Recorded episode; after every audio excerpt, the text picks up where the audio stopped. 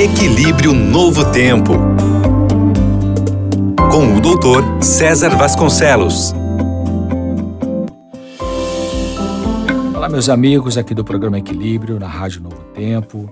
É, que bom estar com você de novo aqui. Quando a pessoa com raiva ataca, o outro que foi atacado se sente agredido e mal compreendido. A sensação não é de que o ataque foi dirigido para o comentário, mas para a pessoa. Às vezes, em briga de casal, um diz uma coisa que o outro não entende e surge uma tensão e muita raiva.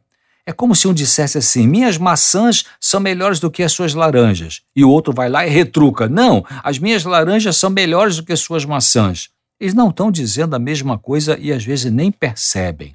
No calor de uma discussão, cada um pode perder a visão do que cada um pensa e sente. É, como, é, é comum né, a discussão sobre um assunto se tornar a discussão sobre muitos assuntos. A luta é como um forte imã que atrai e pega todas as lutas não resolvidas do passado. O que fazer? Primeiro, bloqueie a escalada da discussão e mantenha o foco no tema levantado no momento, deixando de lado os problemas do passado. Segundo, não tente negociar uma resolução enquanto um ou ambos estão muito furiosos. Em resumo, tão logo a discussão tensa comece, dê para a pessoa que está ficando enraivecida uns 10 a 15 minutos para ela dizer o porquê está com raiva, com o que ela acha que o assunto se relaciona e quais os sentimentos abaixo da superfície da raiva que ela está comunicando. Deixa ela falar um pouco. Se seguir esses passos, é possível dar um cessar-fogo logo que a discussão comece a crescer. Quando se chega nos sentimentos debaixo da raiva, é comum que uma boa porção da raiva se dissipe.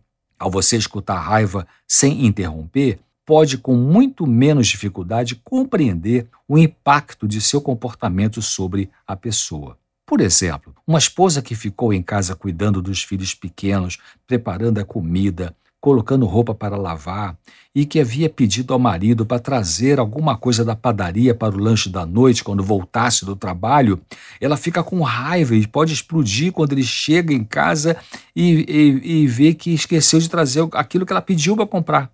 E essa explosão pode parecer exagerada, mas se ele deixar que ela desabafe, claro, de preferência com respeito pela pessoa do outro, e se ela pensar no que é, no fundo ela sente falta, ambos poderão ver que a raiva não foi causada porque o marido esqueceu um item que a esposa havia pedido para ele comprar, mas porque essa raiva pode estar conectada, porque ela pode estar se sentindo deixada de lado, como se ele não a valorizasse.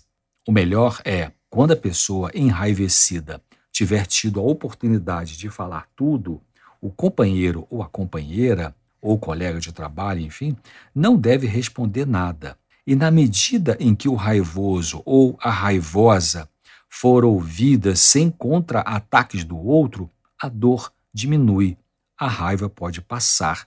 Talvez dê para compreender a causa dela. Então, ambos podem começar a negociar o problema e, ten e tentar né, alcançar uma solução aceitável. Então, não se preocupe em ter que dar explicações rapidamente quando alguém começar a manifestar raiva. Deixe a pessoa desabafar. Escute. Isso poderá ser o suficiente para se chegar a uma compreensão da causa da raiva e se buscar harmonia naquela situação. Bom, é, por hoje era isso que eu queria trazer para vocês. Lembrando que cada semana eu coloco um artigo novo, uma página e meia, no meu site doutorcesar.com, doutor por extenso, D-O-U-T-O-R, e César com S no final, não é com Z.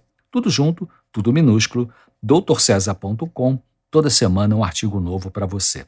Também no meu canal do YouTube, youtube.com barra claramente NT, NT de novo tempo, repetindo, youtube.com barra claramente NT. Toda semana tem vídeos novos para você assistir com temas variados de saúde emocional.